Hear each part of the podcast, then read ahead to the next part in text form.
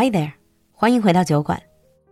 庆祝国际妇女节，酒馆老板娘露露特别推出两场视频直播。三月七号晚上分享铺子好物，还有直播间特别优惠价。三月八号晚上深夜酒馆聊聊女性主义，赶快来微信视频号“露露的英文小酒馆”预约直播，别错过啦！我们在酒馆等你。Now on with the show. Hi everyone and welcome back to Happy Hour. 欢迎回来酒馆。Tomorrow is going to be International Women's Day again. 明天就又是国际妇女节了。You know that every year we do an episode dedicated to this special occasion. And so far, we've introduced to you some badass, truly outstanding women, explored the obstacles faced by women, and also talked about the changing beauty ideals. But this year, I would like to do something a bit different. Now, I'm sure you've noticed recently the word feminism has been trending on social media due to a very high profile interview. 相信大家最近都在社交媒体上不断看到女性主义 feminism 这个词吧。Actually, ages ago, we did an episode on feminism, the history of it, the origin, and also the different waves of it. Now, as we're increasingly talking about this idea, I thought it would be great to focus on that this year.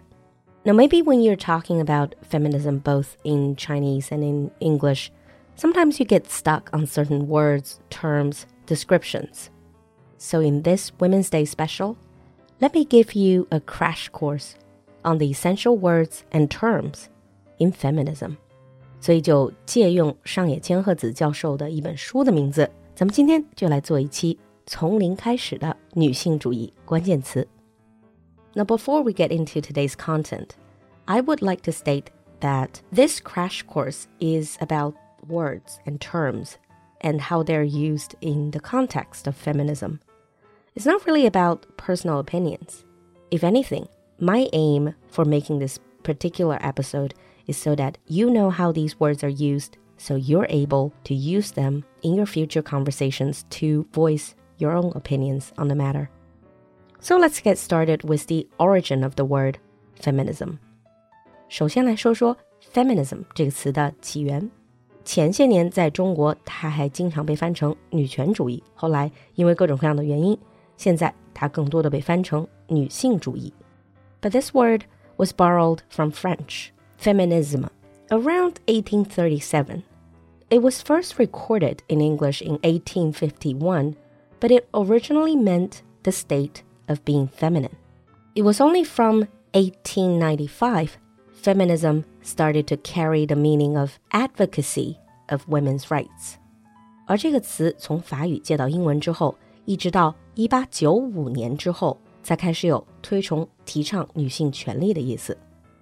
In short, feminism is a social theory or political movement which argues that legal and social restrictions on women must be removed in order to bring about equality of the sexes in all aspects of public and private life. And notice here the emphasis is on equality of the sexes, not privileges. 所以女性主义从一开始倡导的就是平权。Now to talk about feminism, obviously you have to talk about gender. Now I know a lot of people might get confused with the word gender and sex. And true, sometimes they can be used interchangeably. But the World Health Organization describes sex as characteristics that are biologically defined, whereas gender is based on socially constructed features. So, gender has a lot to do with society and its definitions. Another key concept here is gender roles.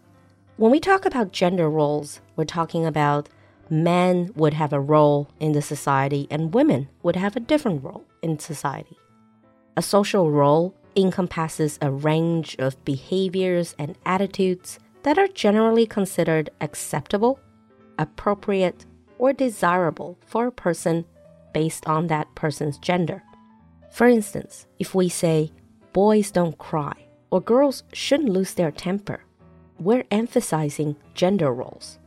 And when these gender roles are very solid, they become gender stereotypes。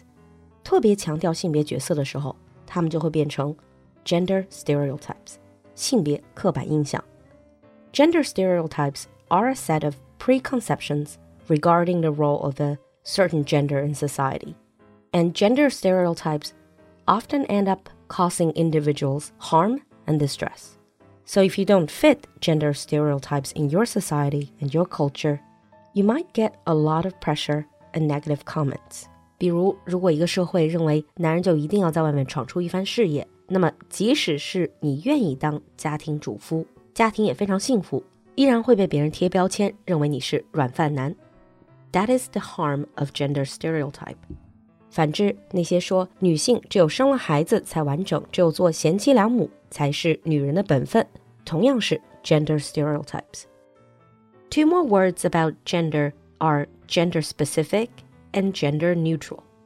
Gender specific 某一性别特有的，this is more suitable for or applicable to people of one particular gender.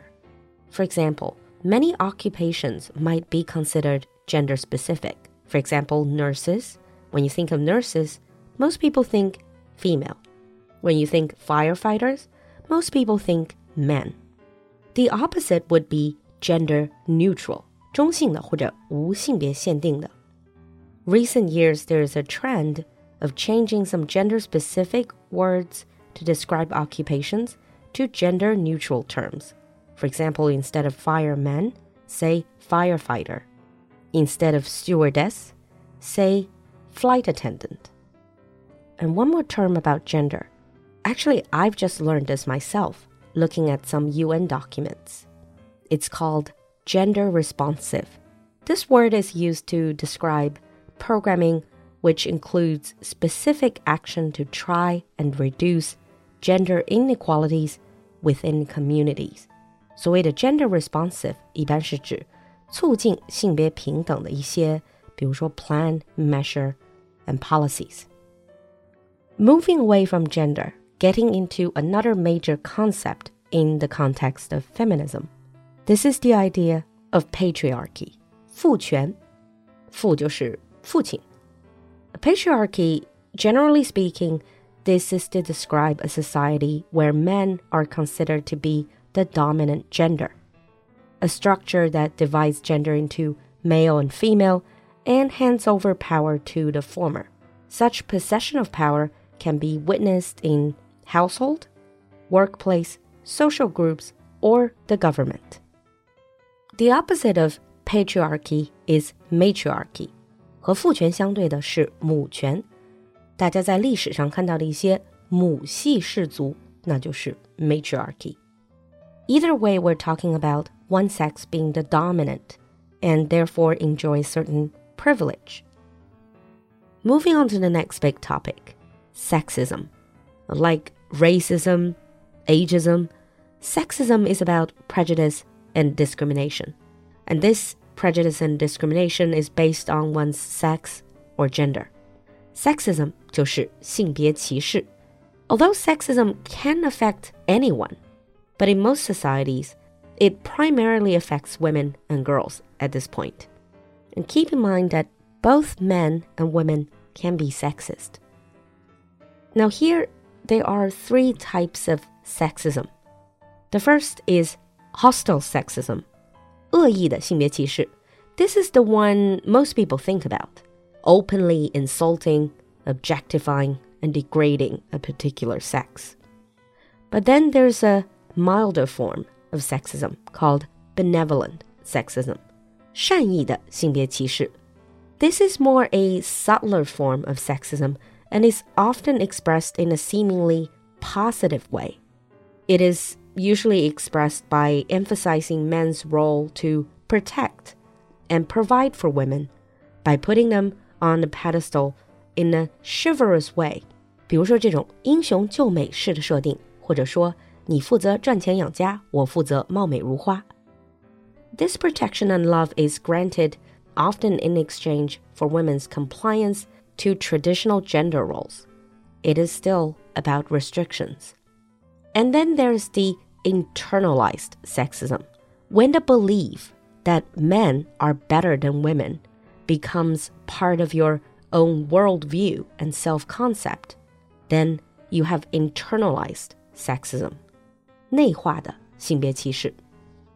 When you talk about sexism, discrimination, prejudice, you might also hear the word bigotry. You might call someone a bigot. Now, bigotry here refers to unreasonable and stubborn attachment to a belief, opinion, in particular, prejudice against a person or people just because they're from a particular group. For example, you don't have any real reason, but you just don't like women, you just don't like men. Bigotry 一般指的是对某些群体的固执偏见。Here you have misogyny, 厌女, and misandry, 厌男. Although misandry is not really a word you hear, most people will probably just hear the word man hating. Oh, after all these general theories, let's move on to the more specific fields. For example, workplace. In terms of workplace relating to feminism, you might hear the word glass ceiling and maternal wall. Glass ceiling It describes an invisible barrier that prevents women from going up beyond a certain level in the company. 所谓的玻璃天花板，就是指的看得到高层的位置，但是实际上 却有很多的潜规则让你达不到。Now, another obstacle faced by women in workplace is maternal wall, 生育墙. This refers to various forms of obstacles discrimination encountered by working mothers and mothers seeking employment. In short, once you have a baby, you're basically losing more opportunities to go up, to get promoted in the company. From workplace, let's move on to pop culture. Three words here sexualization, infantilization, and objectification. 性化,幼化和物化. Sexualization is very easy to understand. When a person's value comes only from his or her sexual appeal or behavior to the exclusion of other characters, we can say this person is sexualized. Basically, it means your sexual attraction is your only feature. All your other qualities and features don't really matter. 比较典型的一个 example 就是，每当报道女专家、女学者的事迹的时候，下面就有人评论说长得真难看。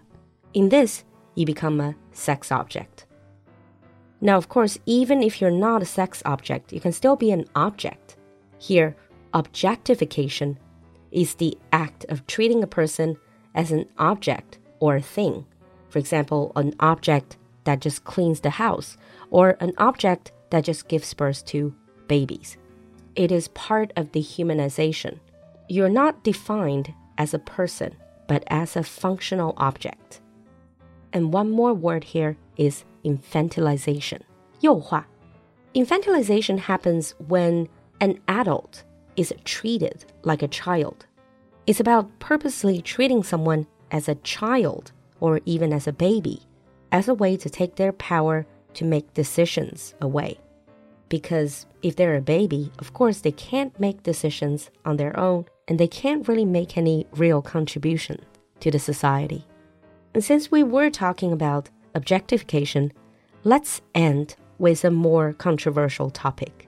This is sexuality. In sexuality, in the context of feminism, one common concept is the male gaze. 男性凝视.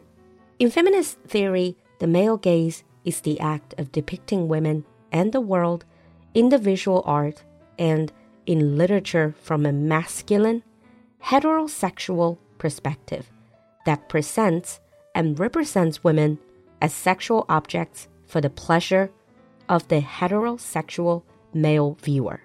它指的是以一种异性恋男性的性化视角去凝视女人。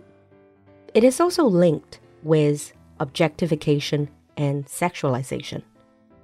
One concept related to that is rape culture. 强奸文化. Rape culture is not really necessarily just about raping is an environment in which rape is prevalent and sexual violence against women is normalized and excused in the media and popular culture. 比如很多的这种霸道总裁文学，featuring a dominant man just taking what he thinks belongs to him. This is not just about objectification of female bodies, it's also to make sexual violence seem glamorous, seem normal, thereby creating a society that disregards women's rights and safety. And in this culture, two things become very commonplace slut shaming and victim blaming. 这就是荡妇羞辱和受害者有罪论. I've talked about this before, so I'm not going to get into it. And the last concept that I would like to share with you today is consent. In the legal sense, consent occurs when one person voluntarily agrees to the proposal or desires of another. Consent 是指的法律上的同意. The reason why this is related to sexuality is over the years, the understanding has evolved from no means yes to no means no to now only yes means yes. All step by step efforts to stop rape culture. If you're interested, do your own research after this episode. So that ends today's crash course on feminism keywords. Now, feminism was never about hate, it was never about privilege. It's about people coming together and fighting for more equality. Now, if you have anything to add to the list, share with us in the comment section so we can all benefit. All you gorgeous ladies out there, happy Women's Day to all of you. I'll see you next time.